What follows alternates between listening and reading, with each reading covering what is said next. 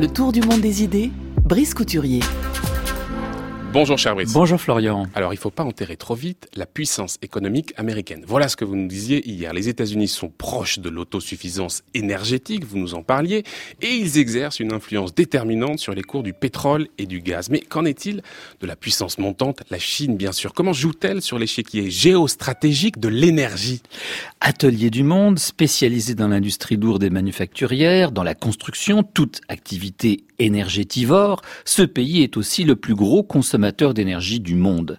Selon le World Energy Outlook de l'Agence internationale de l'énergie, la Chine consomme près du quart de l'énergie mondiale. Et selon ses prévisions, elle en absorbera jusqu'à 28% en 2035, quand les États-Unis ne s'attribueront plus que 12% du total mondial, significatif du rapport de puissance entre les deux pays.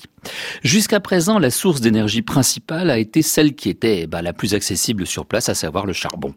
500 millions de tonnes en 1990, six fois plus l'an dernier. Le charbon continue à dominer le mix énergétique chinois, assurant les deux tiers de la demande. En outre, l'équipement rapide de la population en automobile individuelle a fait bondir la consommation d'essence.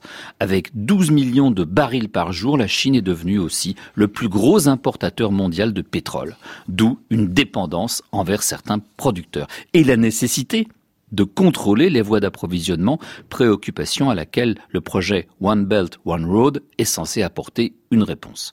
Alors il comporte ce projet en particulier la création de villes-étapes entre la Chine et l'Europe. Ainsi, l'ancien petit village de pêcheurs de Doukm dans le sultanat d'Oman, sur la côte désertique de la mer d'Arabie, devrait atteindre, tenez-vous bien, les 100 000 habitants en 2022. La Chine y investit des sommes considérables. Il y aura là une raffinerie de pétrole, une usine de production de panneaux photovoltaïques, une autre de montage automobile et en échange, eh le sultanat réserve 60 77% de son pétrole brut à la Chine. Tout le long de sa route de la soie, la Chine fait ainsi surgir des villes comme à Korgos au Kazakhstan, autant de villes-étapes pour ses approvisionnements comme aussi pour ses exportations vers l'Asie centrale et l'Europe. Mais la pollution, le smog qui recouvre la plupart des grandes villes chinoises a provoqué une prise de conscience du caractère insoutenable d'un tel développement. En 2013, sur les 74 agglomérations qui ont effectué des mesures de pollution atmosphérique, 71 dépassaient les taux considérés comme problématiques. Aussi, le président Xi Jinping a annoncé un tournant, rendre le ciel à nouveau bleu. Mais est-ce que c'est tenable? La Chine se présente, on le sait, euh, en leader des énergies renouvelables. On pourrait douter de la volonté effective de Pékin d'engager une transformation aussi profonde, génératrice d'autant d'incertitudes, écrit Patrick Criqui sur le site The Conversation. Et cependant, relève-t-il, de la capacité de la Chine à enchaîner rapidement la séquence ralentissement économique, plafonnement des émissions, décarbonation à long terme, dépend l'avenir du climat de la planète. La direction chinoise a annoncé que le pays atteindrait son pic d'émissions de gaz à effet de serre en 2030 et il s'est engagé ensuite à les réduire progressivement.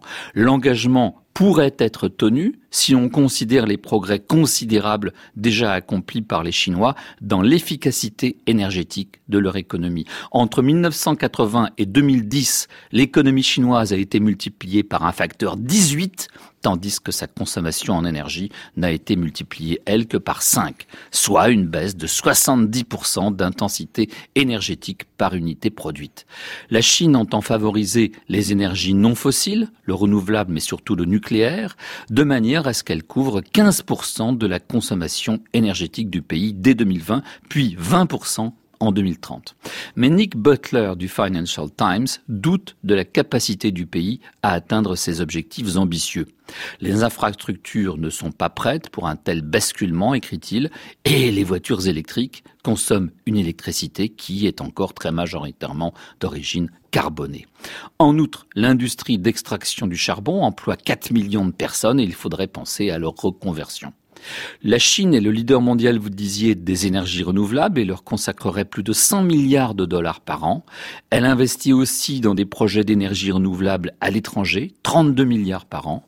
Elle occupe la première place pour la construction de panneaux solaires photovoltaïques. Ses prix seraient inférieurs de près de 20% à ceux de ses concurrents, notamment européens. Dans le domaine des éoliennes, elle a comblé son retard. La Chine a fait main basse sur les terres rares nécessaires à la fabrication des panneaux solaires, aux batteries et aux moteurs électriques. Elle a déjà administré la démonstration de l'usage géostratégique qu'elle peut faire de cette ressource lorsqu'elle a coupé ses approvisionnements vitaux pour ce pays au Japon en 2010 suite à un conflit maritime. Enfin, la Chine mise beaucoup sur l'énergie nucléaire. L'an dernier, elle exploitait 36 réacteurs, mais 20 autres sont en construction, dont la de troisième génération. Elle s'appuie sur sa propre technologie qu'elle espère exporter. La Chine est en outre l'un des pays leaders sur le marché de la voiture électrique. Elle contrôle environ 40% du marché mondial.